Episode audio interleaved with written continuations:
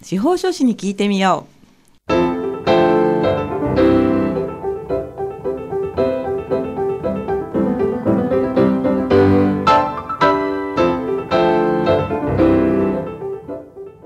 FM 大白をお聞きの皆さんこんにちは。宮城県司法書士会がお送りするあ司法書士に聞いてみようの時間です。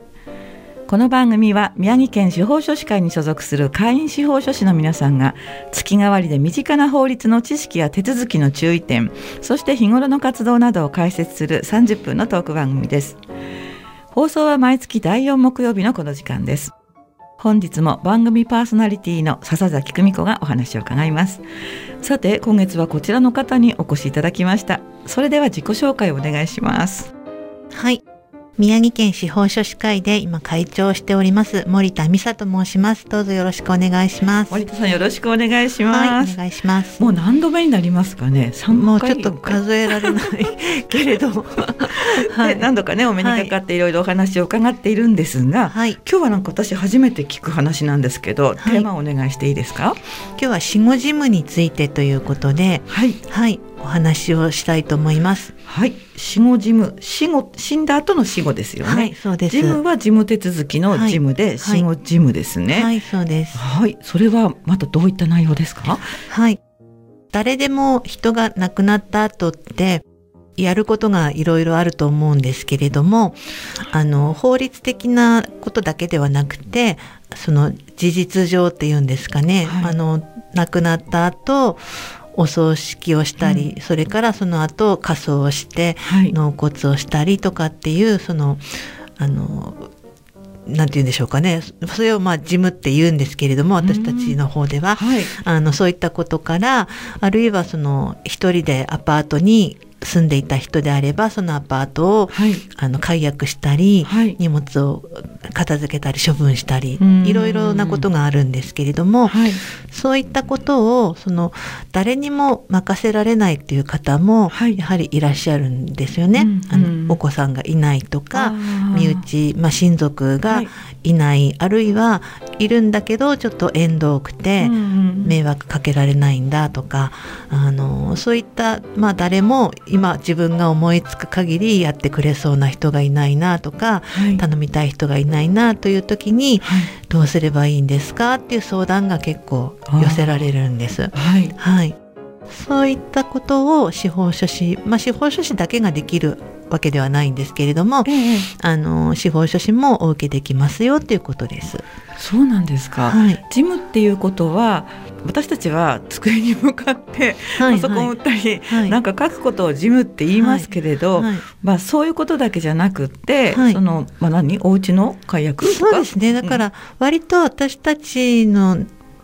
中では、はい、その仕事？仕事全般を事務って言ったりしますね。その業界ではっていうか。そうです。なんて仕事なんて言うんだろう。司法書士の仕事とかっていうことでもなくて、はい、その例えば相続人の方がやらなきゃいけない仕事とか、はい、なんかやることですやることを全般に事務って言ったりするんです。はい、わかりました。はい。変な例え言っていいですか、はいはい、物理の授業でお仕事じゃないのに仕事っていうみたいな、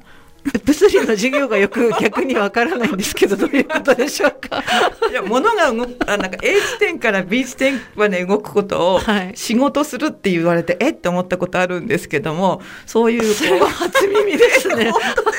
あの同じ高校出身だと思いますけどなんか私多分物理の授業を取っていたのに赤点だった記憶が。私も赤点だったんですけどちょっとねちょっとなんか変な事実が露見しちゃったんですが 置いといて、はい、まあ、森田さんねちょっとお友達なのでねちょっとこういう、まあ、笑いの多い話にはなってしまうんですけれど、はい、まあ、だからあまり用語にこだわることなく、はい、まあ、一般的に例えば家族が亡くなったら、亡くなった残された人たちがその亡くなったことに関してやるいろんなことってことですよね。そうですそうです、そういうイメージでいいんですよね。うん、そうですはい、うんそれを司法書士の皆さんにもお願いできるっていうことなんですね。はい、そうです。はい。うん。でものお葬式とかそういうことはちょっとできないですよね。ってわけでもなく？あのいや私がお経をあげたりすることはできないんですけれどもあ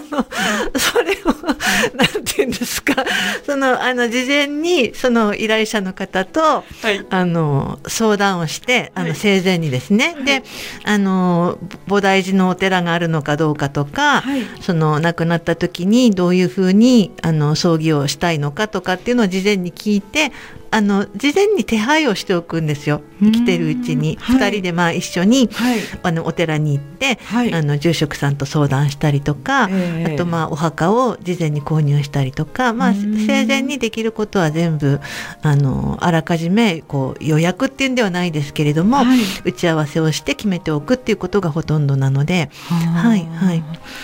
なるほど。そうすると必ずしもその法律だけの手続きのイメージではないところも、はい、一緒にこう相談しながら進めてもらえる、ということなんですね。はい、そうですね。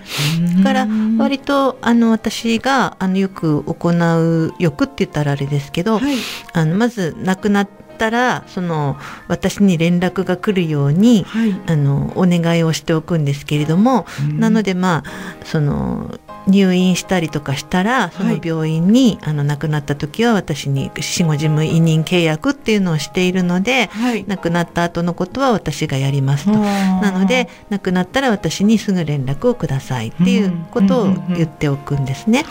でそうして連絡が来たら、はい、私の方で、まあ、夜中だろうが何時だろうが電話が来たら、すぐ葬儀屋さんに電話をして、病院にあのご遺体の引き取りをお願いしますって言って一旦あの葬儀屋さんに運んでいただいて、はい、でその後はその事前に打ち合わせをしておいたお寺の方にも連絡をして、はい、住職さんと打ち合わせをしたりあの葬儀をどうするかを簡単に打ち合わせをして、はい、であのその後納骨までこう淡々とやるっていう感じになりますね。はい、実際にもうそれがあったっていうことはあるんですか？はいあります。えー、そうなんですか、はい、なんか家族みたいですね本当に。あの本当にだからその特に亡くなったことをその連絡するお身内の方がいない場合もありますし、はい、まあ連絡すれば来てくださる方もいらっしゃる時もありますけれども、うんうん、あのまあ、ただこ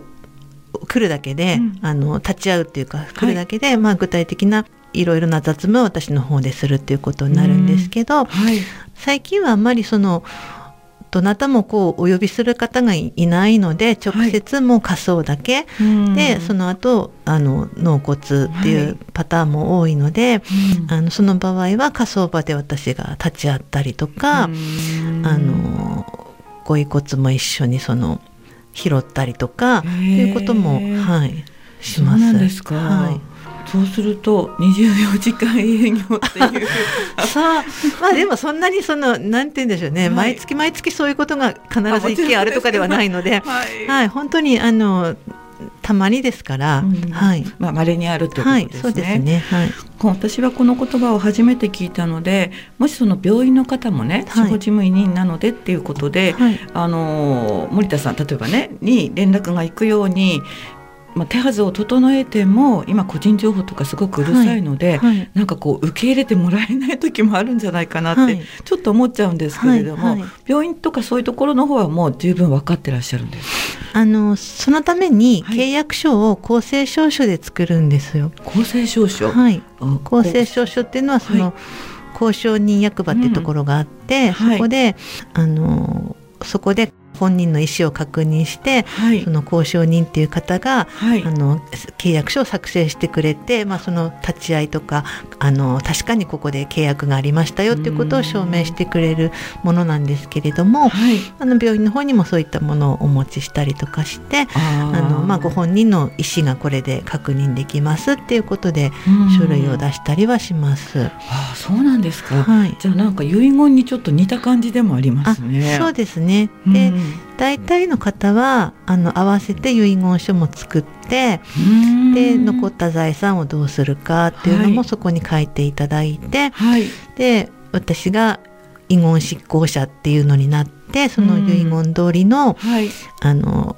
結果がきちんとこう出るように仕事をするっていうことも一緒にやります。はい、あじゃあ割とこう一緒にこうお願いされるケースが多いんですそうですね。はい、うん、ただ遺言っていうのは財産のまあ承継っていうか、はい、なので何してこれにしてってことは書けないわけですよね。あの書いてもいいんですけれども、はい、あの遺言書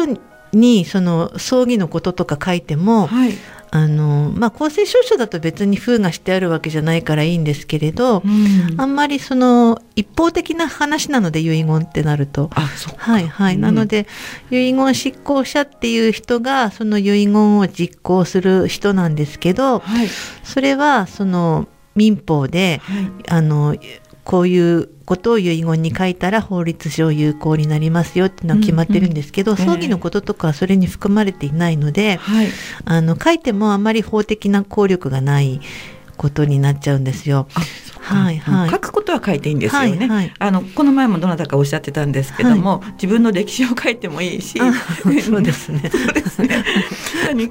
書きたい時は書いていいっていう話もあって、ただそれとあの財産の、なんていうか相続はまた別の話っていうことになるんですよね。だけどその死後事務委任の契約書の方はそのお葬式はどうしてこうしてとかっていうことまで書くんですそうですね。はい。はい、どこのあの葬儀屋さんはどこにするとか、はい、あのお寺はここだからとか、はい、お墓がここにあるからここに納骨してほしいとか、はい、あとその後の法要をどうするかとかですね。そういったこともあの合わせて契約をしてどこまで、あの仕事をするかっていうのをそこで決めることになります。そうですか、はいまあ、お葬式以外にも例えばあの賃貸だったら解約とかそうですね。お売却とかお売却ないのかな、はい、お売却はちょっと含まれないですけれども。廃車、はい、廃車手続きとかいろいろありますよねやることって。そうですね。あの、廃車手続きもちょっとまた、あの、なんか相続が絡む話になると、ちょっとその相続人が必ず、あの、権利を承継するかどうかって話になるので、うんええ、そことあんまりこう、相続と関係ないような部分で、あはい、あの、契約できることをやるっていう感じですね。すっごいイメージがこう、明確になりました。ありがとうございます。ではあの後半はねまたちょっとそれについて詳しくお聞きするとして、はい、えー、ちょうど番組も半ばになりましたのでこの辺で森田さんのリクエスト曲をおかけしたいと思います、はい、えー、本日は世界の終わりの兵法をいただいております。これはリクエストに何か思い入れなどありますか？あの世界の終わりの曲っていうのは私はすごく、まあ、曲もいいんですけど歌詞がすごく、はい、あの好きでこれはあの世界の終わりっていうバンドがあの動物の殺処分を、ええ、あのゼロにしようっていうその運動をあのしているんですけれどもそのテーマ曲としてこう作られた曲なんですけど、はい、そのいろんなそのなんかボランティア的な社会貢献のような活動をあのするのはこう義務じゃなくて、はい、あの権利なんだよっていう歌ってる歌なんですよ。その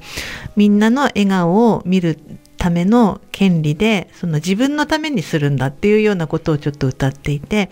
でそのその何て言うのかなタイミングっていうかこうニュースとかで悲しいニュースを聞いて何とも思わなくてもそれも別に普通のことなんだけどあのそのうち動き出せる時が来るよみたいな歌なんです。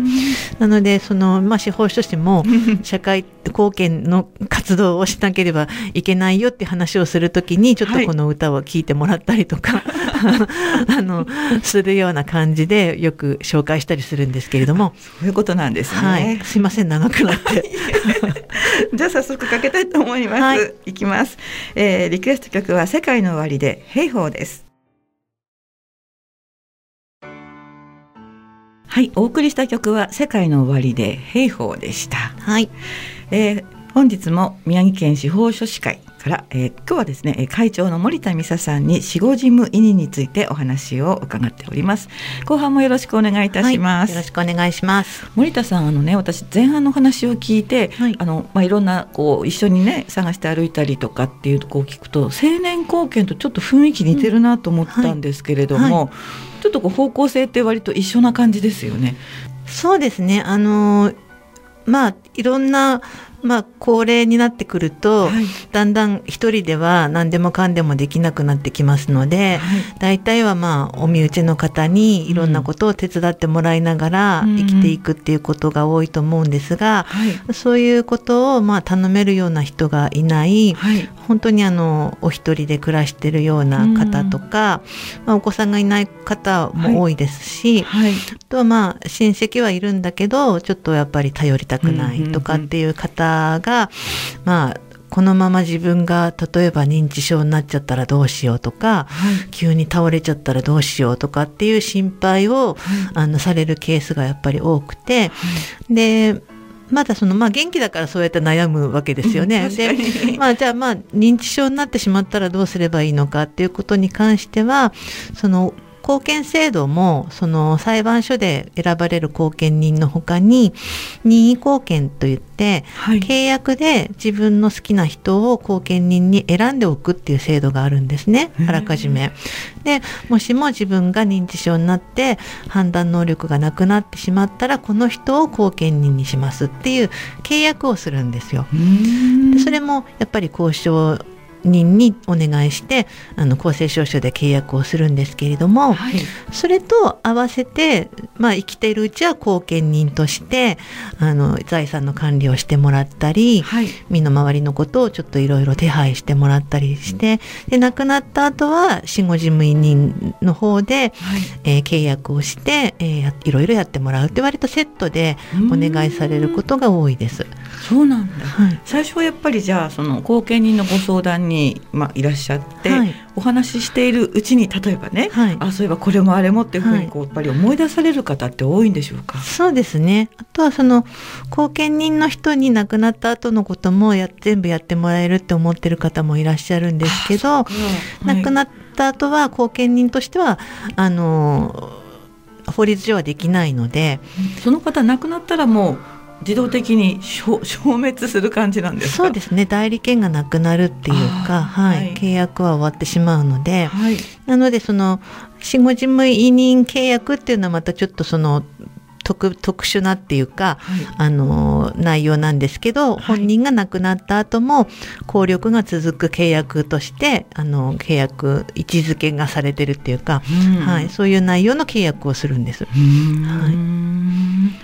なるほど。そうやって、えー遺言の話とそれから成年後見とそれから死後事務委任はい。っていうことでそうですよね。私はあの家族がいるし、まあ、子供もおりますしまだまだねみんな元気なので、はい。あまり考えるタイミングってないんですけれども、はい。これがこの年代でもし一人でだったらやっぱり考えちゃいますもんね。そうですね、うん。何が起こるかわからないですからね。ううん。ん特にやっぱりその迷惑かけたくないなっていう気持ちはありますね。はい。あの地域にもええ。近所とかええ。お友達とかにも、はいはい。そうすると亡くなった時にいろんなことがうん。もう、ななんていうの自動的っておかしいんですけどね、はい。スムーズに行われるように手はずは整えておきたいなってはやっぱりはい。思うかもしれない。うん。はい。うんただそこってやっぱり予算がかかるところなので。そうですね、うん。そこはどうしてもあの私たちも専門職として仕事としてお受けするっていうことになるので、はい、報酬はどうしてもかかってしまうので、はい。そのその辺はまあいくらにするかっていうのはまたご本人との相談になりますけれども、はい。どうしても費用はかかります。まあ、それはねそういうところを、まあ、かけてしっかりした、まあはい。サービスっていうのかな、そういうのを受けるっていうことになるんでしょうね。まあ、逆にお金を払うから割り切ってお願いできるっていう部分もあるとは思います。そうですね、はい。確かにそうですね。はい。じゃあそういう意味で森田さんいろんなところに回ってやっぱりそのさっきおっしゃった午前前半か。前半おっしゃったようにお墓とかをこう決めたりされるんですよね。そうですね、はい。だからすごい結構、あのーお墓のこととか、はい。お寺のこととかははいすごく詳しくなりました。あ本当ですか？はいはい。ちょっとだけ聞いていいですか、はい具体的に男性女性年代ってどの辺の方が多いものですか？あのご相談に来られるのは、はい。あのお一人で暮らしてる女性の方が圧倒的に多いです。うんうんそうなんじゃ。はい、じゃあ友達になっちゃったりするかもしれないですね。友達みたいな雰囲気。そうそうですね。はい。うん。でも、まあだいぶ年が 離れてるので、そこはあんまりあの、はい。ことあれですけど。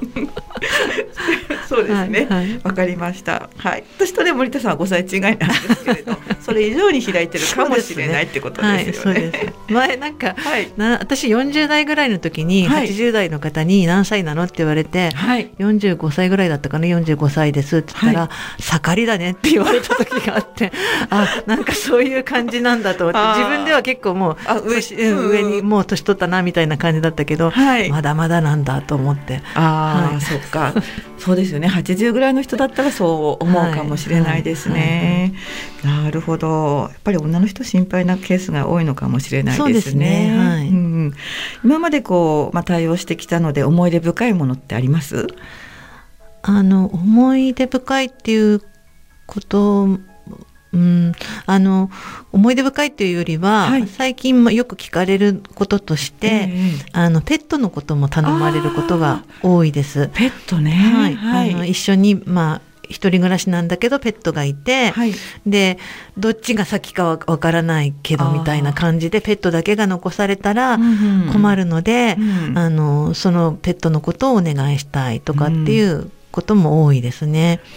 そうですか。はいはい実際あるわけですもんね。そうですね。で、まだ私は実際、その、あの、対応したことはないですけれども、はい。あの、何回か、その、どうしたらいいですかっていう相談を受けたり、はいあの、したことはあります。うん。はい。ペットは家族と一緒ですもんね。そうなんですよねうん。一番心配かもしれないですね。はいそうやってまあ日頃いろんなご相談を受けてるとなんかいろんなことに詳しくなってしまいますよね。そうですね。そうなんですよ。だからそれはそれですごく、あの、面白いというか。まあこう言ってはあれですけどねはい、はいうんそうなんです。詳しくなるのは面白いです。確かに本当に詳しくなりそうな気がします。はいうん、わしご事務委任というところなんですけれども、これあの皆さんこの話を知ってご相談に来るっていうわけではないんですよね。やっぱり再年はせせせ青年後見とかいうようなんですかね。そうですね。そうですね。ただ、あの、いろんなところで、はいその死後事務委任とかっていうことがはい。話題になり始めているので、うんあの、自分でいろいろ調べて、はいまあ私のホームページとかを見て、はいあの、ご相談にいらっしゃる方とかもいますし、はい。あとはその貢献、青年貢献の相談にいらした時に、まあはいそういう話になることも多いです。はいじゃあ結構あ気にする人は一生懸命調べてるっていうとこあるかもしれないですね。はい、そうなんです。いろんなとこでセミナーとかもありますのあでそう、なんですか。はいはいわかりました。まあ、今ね、あの、まあ、お一人様っていう言い方がちょっといいかわからないんですけれども、私の友人でも結構ね、そういう人たくさんがいるので、はいはいみんなそういうところ心配だと思うんですよね。はいっていう時のためにこういう方法があるよっていうことを分かっていただけることはすごくいいなってすごく思うんですよね。うん今日はお話をどうもありがとうございました。はい、はいありがとうございました。はい。最後にじゃあお聞きの皆さんに森田さんから何かメッセージをお願い。してもい。い。ですか。はい。はい。あの宮城県司法書士会では普段あの皆さんからのお困りごとについ。て相談をお受けしてい。ます。で無料の電話相談が、えー平日月水金の1時半から4時半まで、えー毎週行っておりましてそちらの、えー無料電話番号がありますので、えーお言ってもいいでしいいでしょうか？どうぞどうぞ。電話番号が 022の221の6870こちらで月水金の1時半から4時半までご相談を電話でお受けいたしております。その他、面接の相談もありますが、こちらは、えー司法書士会の事務局の方にお電話をいただいてご予約をお願いしたいと思います。はい、森田さんありがとうございました。はえー本日は宮城県司法書士会のお会長の森田美沙さんに、えー、死後事務委任についてお話を伺いました。今日はどうもありがとうございます。はい、ありがとうございました。なお放送内容はホームページやポッドキャストでも配信しています。インターネットや Apple Music、Spotify、Amazon Music などで番組名あ司法書士に聞いてみようで検索してみてください、